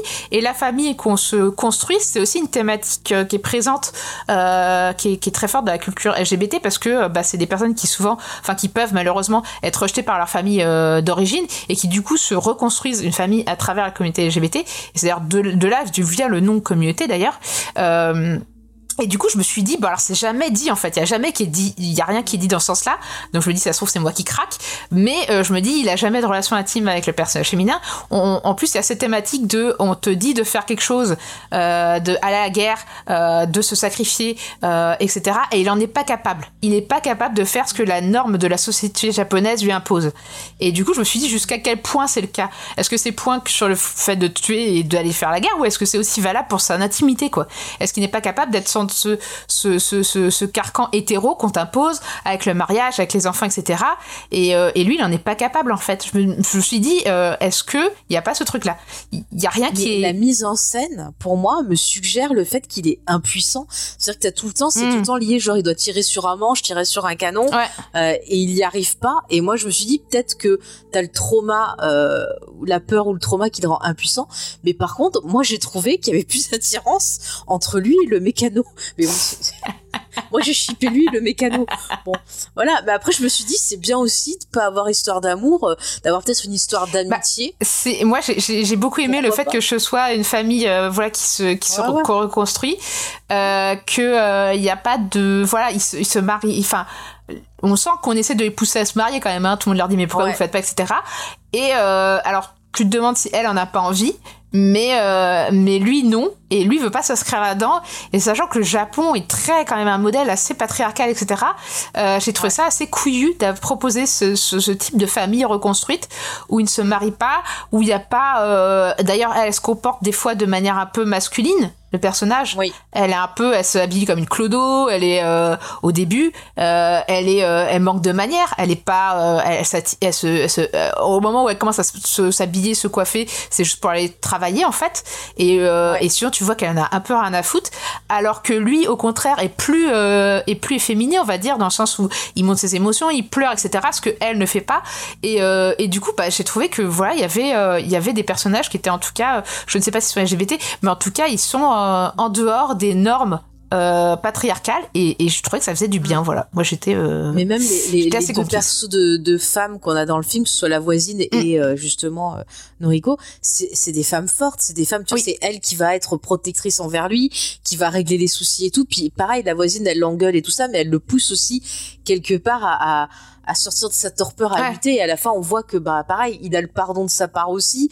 Et euh, je la trouve super euh, intéressante. Elle a ce côté un peu euh, Bah, mère quelque part Oui. euh, qui va. Elle a un côté mère, mais elle a pas un côté mère aimante qui pardonne tout absolument. Elle a un côté Non, mégère. Et c'est plaisant aussi de voir ce type de figure maternelle parce qu'on a un peu trop souvent euh, des mères euh, genre parfaites, etc. Non, là c'est un peu comme euh, moi, elle me rappelle Inès Cavo, quoi. Tu vois, la, la, la, la mère qui va t'engueuler, qui va te faire des des. persos par exemple que tu retrouves beaucoup euh, dans des dramas, genre souvent euh, des dramas un peu comédie romantique, tu vois, Mm. trucs comme ça. T'as J'avoue, je souvent regarde un pas. perso de mère qui va euh, engueuler l'héroïne, ah oui, fais ci, fais ça, machin. Enfin, dans, vraiment au style-là, donc euh, je me dis c'est peut-être une figure euh, ben, que Mm. qu'on doit retrouver souvent chez eux, mais je les trouve super intéressantes toutes les deux. Après, pour revenir sur notre personnage, effectivement, on peut voir ce sens de lecture là que, que tu as eu, que j'ai ressenti aussi, mais c'est peut-être aussi lié au, au drame et au fait que lui il se voit mort, donc euh, en Mm. se voyant mort, Bah. il peut pas avoir de sentiments. Et quand tu Mm. l'associes à la dépression, bah, pour par exemple, Oui, quand oui, j'étais en dépression, C'est. euh, j'avais l'impression de ne rien ressortir, d'être un zombie. Surtout quand t'es sous cachet. Enfin, à un moment, j'avais des Ouais. cachets pour euh, la dépression, puis des cachets pour l'angoisse. où J'avais l'impression d'être extérieur à tout, tu vois. mm. Et, euh, et je me suis dit, c'est peut-être ça. Alors après, souvent, j'écoute du Mien Farmer. Et il y a, par exemple, dans Anus Dei, euh, elle dit dans des paroles, je m'éloigne de tout, je m'éloigne de vous. Et elle parle de dépression. Et c'est un peu ça. C'est genre, je regarde toi à Ouais. l'extérieur comme un spectateur. Et je ne peux pas ressentir les émotions.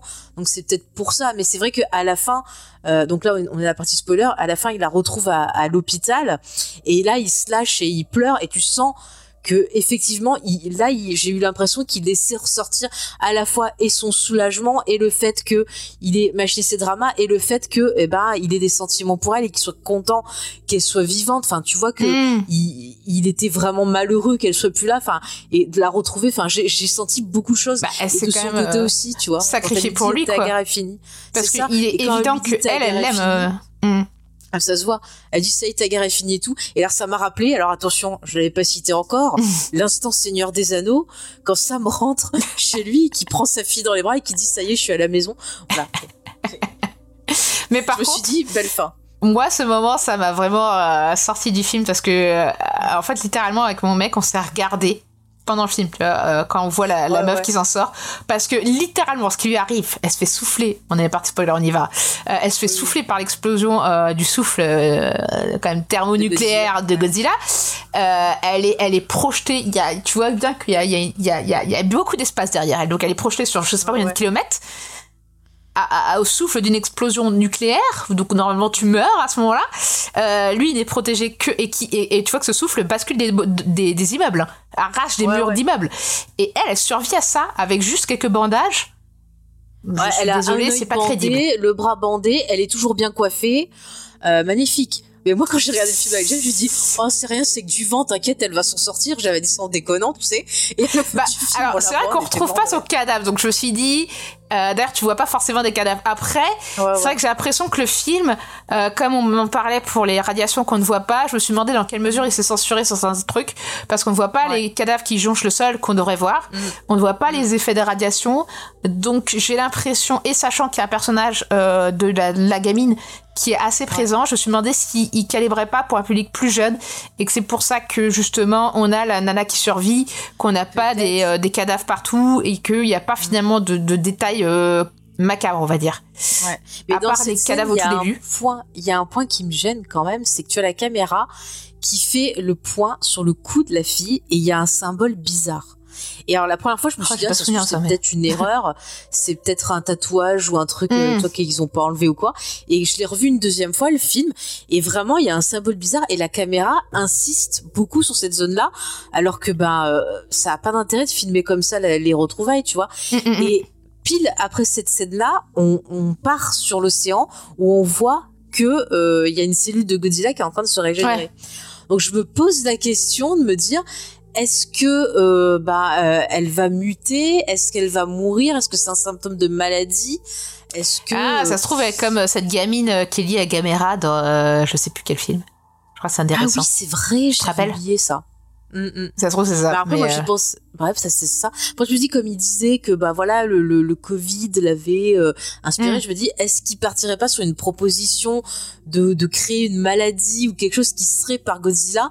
Et donc ça pourrait être une, un symbolisme des radiations mais qui serait montré par exemple d'une autre façon. Bah, je sais pas, je trouve que ce plan il est Mm. vraiment bizarre et je c'est pour ça que je te posais la question. Eh si t'avais, j'avoue que j'ai euh, pas de souvenir de ce plan-là. Il m'a pas marqué sur. Je Ah. pense que j'étais tellement en mode, mais comment ça, elle est vivante que j'ai pas fait gaffe? Euh, après, le problème, c'est qu'on n'a pas de suite de prévu. Mm. Donc, euh, faites une À suite, euh, que- Lato. à moins qu'ils changent d'avis ou qu'ils reprennent des éléments dans un truc qui se passerait genre des années plus tard. Ce serait intéressant. Alors, Moi, je suis pas contre. euh, et puis, s'ils partent sur des euh, mechas, euh, avec Godzilla, pourquoi pas une, la meuf mutante, etc. Moi, je suis prête à tout voir. hein. J'attends. Enfin, faites. Surprenez-nous quoi. Euh, après forcément ce serait peut-être un peu moins sérieux mais bon à la fois euh, c'est l'univers Godzilla. Ou alors elle a connaît, quoi. été élue par Godzilla pour être la bouche de Godzilla et du coup elle traduira tous ces grrr et elle dira ah bah là il dit qu'il a faim euh, là il dit vous êtes pas sympa pourquoi vous me tapez dessus euh, tu vois? Je sais pas pour avoir un côté encore plus mais, mais c'est vrai que ce plan il était bizarre. Parce que vraiment je te dis la première fois je me suis dit ah c'est une erreur. Bon bah voilà c'est mal filmé machin. Et comme je suis allée re- le, le, le revoir donc euh, hier euh, Mm. donc la veille du jour de l'enregistrement j'ai bien regardé et vraiment ça s'attarde sur cette zone de, de, de son cou. Et, et ça fait une espèce de marque bizarre. Et c'est pas ses, ses cheveux on dirait vraiment euh, comme un, un tatouage. Et c'est fou qu'après bim on part dans l'eau et qu'on voit que Godzilla va revenir quoi. Hmm. donc c'est vrai que c'est quand même bizarre donc euh, j'aimerais avoir la réponse si vous nous écoutez si vous avez des théories euh, n'hésitez pas à nous le dire parce que Mm. vraiment je trouvais ce plan bizarre après j'espère qu'il va l'épouser parce que vu qu'elle s'est pris des radiations elle risque de pas durer longtemps donc euh, qu'il en profite voilà message de mais peut-être qu'on aura une suite avec la petite hein. J'avoue on verra. Ah, ce sera des dessins de Godzilla. Après, euh, je suis en train de regarder les chiffres. Rien qu'au Ouais. Japon, déjà, il s'est rentabilisé puisqu'il a son box-office est le double de son budget. Et après, le box-office aux États-Unis, c'est euh, Ah, c'est quand même pas mal aux 10 États-Unis. son budget, fois, enfin, je sais plus combien de fois, enfin 55 millions rapportés aux États-Unis. Mhm. Euh, au mondialement, apparemment, on en est à 100 millions. Donc c'est quand même, enfin, du coup c'est bien, c'est bien rentable et encore, euh, voilà, si le film sort. euh, euh, ressort dans d'autres pays où il a pas eu droit à une vraie sortie, euh, non, je pense qu'il Bah, a, cool. il marche bien, donc euh, on peut espérer. On mais après, Lato euh, avait pas l'air de vouloir faire une suite à ce film-là, donc euh, enfin, ça On va. verra. Après, est-ce qu'il y a vraiment, voilà, ben, des... souvent ils partent sur autre chose, ils partent, ils reviennent et Mm. compagnie. Donc euh, bon, on, on verra bien, mais je trouve ça cool que ça s'ouvre vraiment euh, plus au monde. Après, c'est vrai qu'en France, je crois qu'il n'y a pas eu beaucoup de copies du film et on a une sortie dans un temps limité. Mais c'est vrai que quand même, euh, j'étais étonnée de voir que les salles étaient euh, étaient bien remplies. Par contre, les deux fois où j'y suis allée, j'ai regardé, on était très peu de femmes. C'est dommage. Ouais, c'est dommage. Les monstres, c'est tout mignon et gentil. Oh. Mm. Non mais c'est vrai, je me sentais un peu. euh, Bah d'ailleurs, ça se sentait hein, dans la salle qu'il y avait beaucoup. Bah, tu sais, c'est un peu la même sensation que j'ai. Après, ça dépend où tu vas, je pense, mais euh, quand je vais au PIF ou je vais voir des films d'horreur, euh, sur Paris, en tout cas, euh, il y a pas Ah oui, beaucoup de a femmes beaucoup qui de sont dans les salles. Euh, par contre, quand tu vas à Jarmé, c'est une majorité de meufs euh, qui sont là, donc euh, j'ai l'impression, apparemment, quand je discutais avec les, les justement les, les euh, à Jarmé avec le public, euh, j'ai l'impression qu'il y a plus de femmes qui regardent les films de monstres et les films d'horreur en région que que dans les grandes villes. Je sais pas pourquoi. Euh, ou peut-être qu'elles osent pas sortir au cinéma, euh, aller le voir, je sais pas. Parce qu'au final, euh, il me semble qu'en termes de tout chiffre confondu, c'est une majorité de femmes qui regardent les films d'horreur et les films de monstres. Euh, Ouais. Mais ça se ressent pas forcément dans le public et dans les salles. Bah après, j'avoue que bah tout ce qui est film d'horreur, moi je préfère des fois le regarder tranquille chez moi parce que quand tu vas en salle, tu te fais emmerder donc. euh. Mais là, Godzilla, il y avait du respect. Les gens, ils ont fermé Mm. leur bouche. Bah écoute, euh, moi, je, enfin, en tout cas à Paris, mon expérience, c'est que si le film est réussi, c'est calme dans la salle. C'est euh, à partir du moment où il y a des petites, euh, des petits trucs qui sont pas réalistes, des petits trucs qui vont moins bien marcher, là tu, tu risques d'avoir des éclats de rire, euh, des gens qui vont faire des remarques, etc. Euh, donc c'est selon l'efficacité du film, quoi. Mais euh, Bah, en tout cas, Godzilla, bah, vous avez entendu, c'est un film qui est efficace, qui est magnifique. Vraiment, moi, j'ai un, je crois que je suis amoureuse de ce film. Je l'ai, je l'ai adoré. franchement, je me suis régalée à aller le voir deux fois. Euh, Si j'avais pu le voir encore une fois, j'y serais allée. Franchement, je trouve qu'il est très beau. Euh, moi, j'ai la même sensation effectivement que, euh, que j'avais avec Skyfall. Quoi, c'est un très bon film de dommage. Euh, qui, qui, alors, si vous n'avez pas vu l'original, vous allez peut-être pas avoir autant de frissons que nous on en a eu. Euh, maintenant, vous pouvez aussi vous faire Godzilla Minus One, ensuite vous faire tous les ou une partie des live films d'Ato. Euh, écoutez notre podcast dessus. Euh, Voilà, et ensuite. Et ensuite euh, revenir euh, sur re- vous refaire euh, Godzilla Minus One, euh, vous faire aussi Shin Godzilla qui est excellent. Euh, mais euh, non, il y a franchement euh, c'est excellent quoi. Et puis voir les autres films de monstres japonais qui euh, on a, vous a parlé de certains, mais il y en a d'autres. Euh, franchement, il y a, il y, a, y a des trucs vraiment sympas. Et, euh, et, c'est, et ce qui est intéressant effectivement dans, dans je trouve le traitement des monstres dans les dans le cinéma japonais, c'est que c'est pas euh, Enfin, le, le monstre n'est pas forcément le personnage principal tout le temps, quoi. Enfin, on a des personnages humains intéressants à suivre, et euh, c'est autant un drame humain que euh, qu'une histoire de monstre, voilà. Surtout en tout cas avec celui-là. Et, et souvent, voilà, le monstre, comme on vous l'a dit, est toujours une métaphore.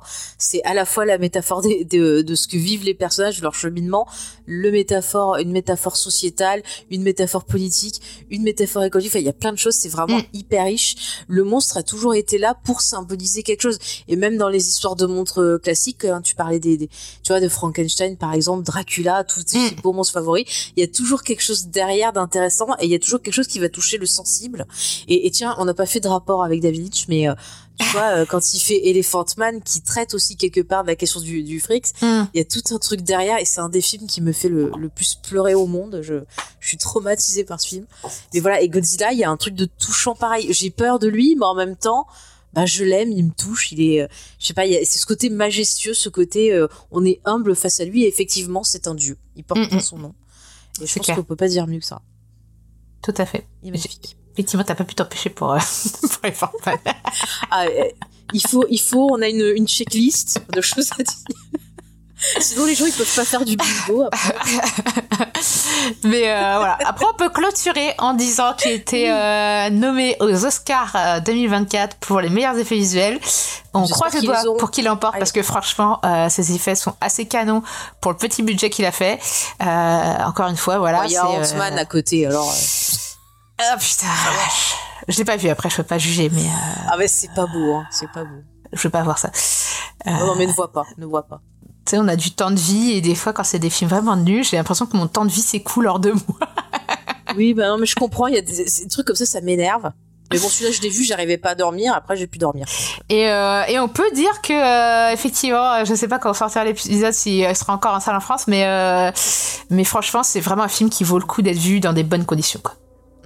Ah oui, si vous avez la possibilité, foncez, foncez, et euh, Mm. j'espère vraiment euh, qu'il va sortir euh, embourré, euh, voilà, bientôt, euh, avec d'autres Godzilla pour pour ma petite collection personnelle, Mm, parce que ce serait super cool, euh, voilà. J'ai envie d'en voir plein, bah, depuis que je l'ai vu, j'ai envie de m'y remettre. je vais chercher tout ce que je peux trouver. Et bon, voilà. Bah écoutez, c'était un petit épisode, ouais, on n'a pas fait trop trop long. On est pas non, ça va, on était sages. On est magnifique. On a été sage. Mais j'espère qu'on vous a vraiment donné envie euh, de découvrir le film, qu'on vous a donné envie, bah, pourquoi pas de venir en discuter avec nous, euh, bah, continuer, voilà, euh, le, la petite, le petit débat, partager vos théories sur la fin du film. Donc, bah, vous pouvez le faire en allant, par exemple, sur notre Discord, en allant, pourquoi pas, sur nos réseaux sociaux. Vous tapez euh, James et Faye. On est un peu partout, hein, X, Facebook, Blue Sky, Instagram. Voilà, on est TikTok aussi, on est un peu partout. Donc franchement, n'hésitez pas. hein, vous pouvez nous laisser des, des mails aussi. Enfin, vous voyez, il y a tout, il y a tous les liens sur le Linktree que vous trouvez en description de l'épisode. D'ailleurs, je le rappelle, pensez à regarder les descriptions de l'épisode parce qu'on vous met tous les liens. Vous avez tous les liens, par exemple, pour suivre Sophie dans ses aventures, euh, les émissions, les articles, les livres qu'elle écrit. Elle fait plein de choses, Sophie. Elle est talentueuse, magnifique. Donc, n'hésitez pas à aller sur son Linktree pour la suivre. Vous aurez le mien, vous aurez celui d'XP, de Charlotte. Voilà, on est une belle équipe. Et puis, bah, euh, on va vous donner rendez-vous bientôt. Alors, on est en train de travailler d'ailleurs sur le prochain euh, gros dossier euh, qui devrait être bien, bien sympathique. Peut-être on vous mettra des indices, on sait pas, on verra. pour vous faire deviner de quoi on parlera. Mais euh, voilà, moi j'ai hâte de faire ça et c'est super cool.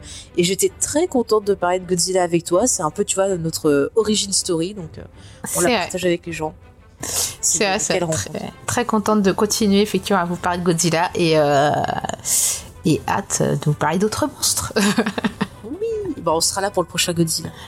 on espère. voilà, bah très bientôt. Euh, bisous, allez voir plein de films et puis bah parler de Godzilla, c'est toujours chouette. Carrément. Bisous.